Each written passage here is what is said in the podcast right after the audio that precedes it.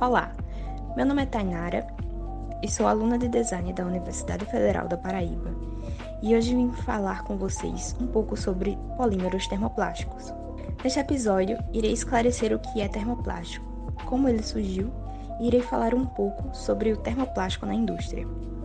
Bom, o que são polímeros termoplásticos e quais as principais características desse material?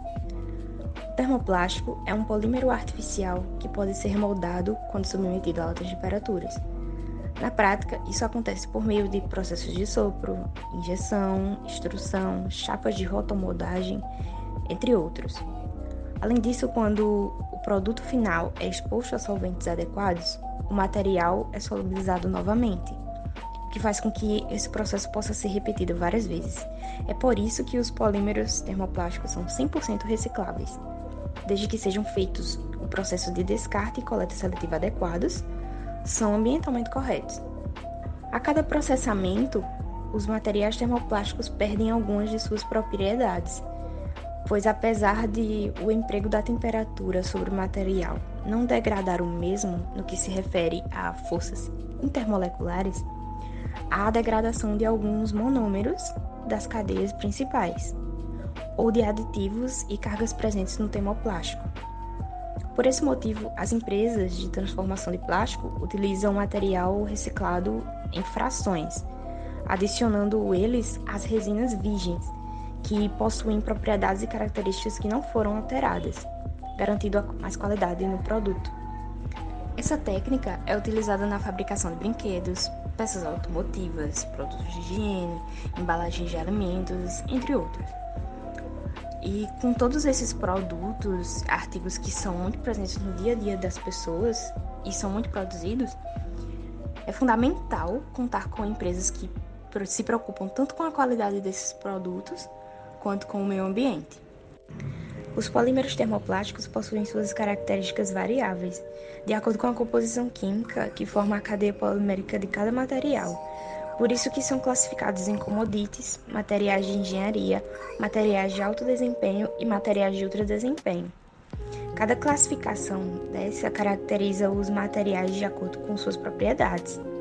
É, os commodities é, são os que possuem propriedades mais simples e de um valor comercial mais reduzido, e os de ultra desempenho são os materiais com elevadas propriedades e alto custo. No geral, as propriedades de todos os polímeros termoplásticos apresentam em comum é, propriedade de fusibilidade com emprego de temperatura, também o fato de serem 100% recicláveis, passíveis à pigmentação e de fácil processamento. Depois de entendido o que são resinas termoplásticas, agora irei falar como esse material surgiu. Os primeiros usos ocorreram no século XIX em 1838, quando o francês Victor Regnier descobriu a polimerização do policloreto de vinila, que é o PVC, por meio da luz solar. E não parando por aí, anos depois, Alexander Parkes descobriu a celuloide, um material que viria substituir o marfim em consultórios odontológicos e na indústria cinematográfica. A resina termoplástica também foi muito utilizada na produção de disco de vinil no, século, no início do século XX. É importante saber também que esses materiais termoplásticos são essenciais para a indústria nacional e global. Isso acontece por causa da versatilidade e facilidade durante o processo de fabricação e reciclagem, substituindo a utilização de outros tipos de materiais, como vidros, metais, entre outros.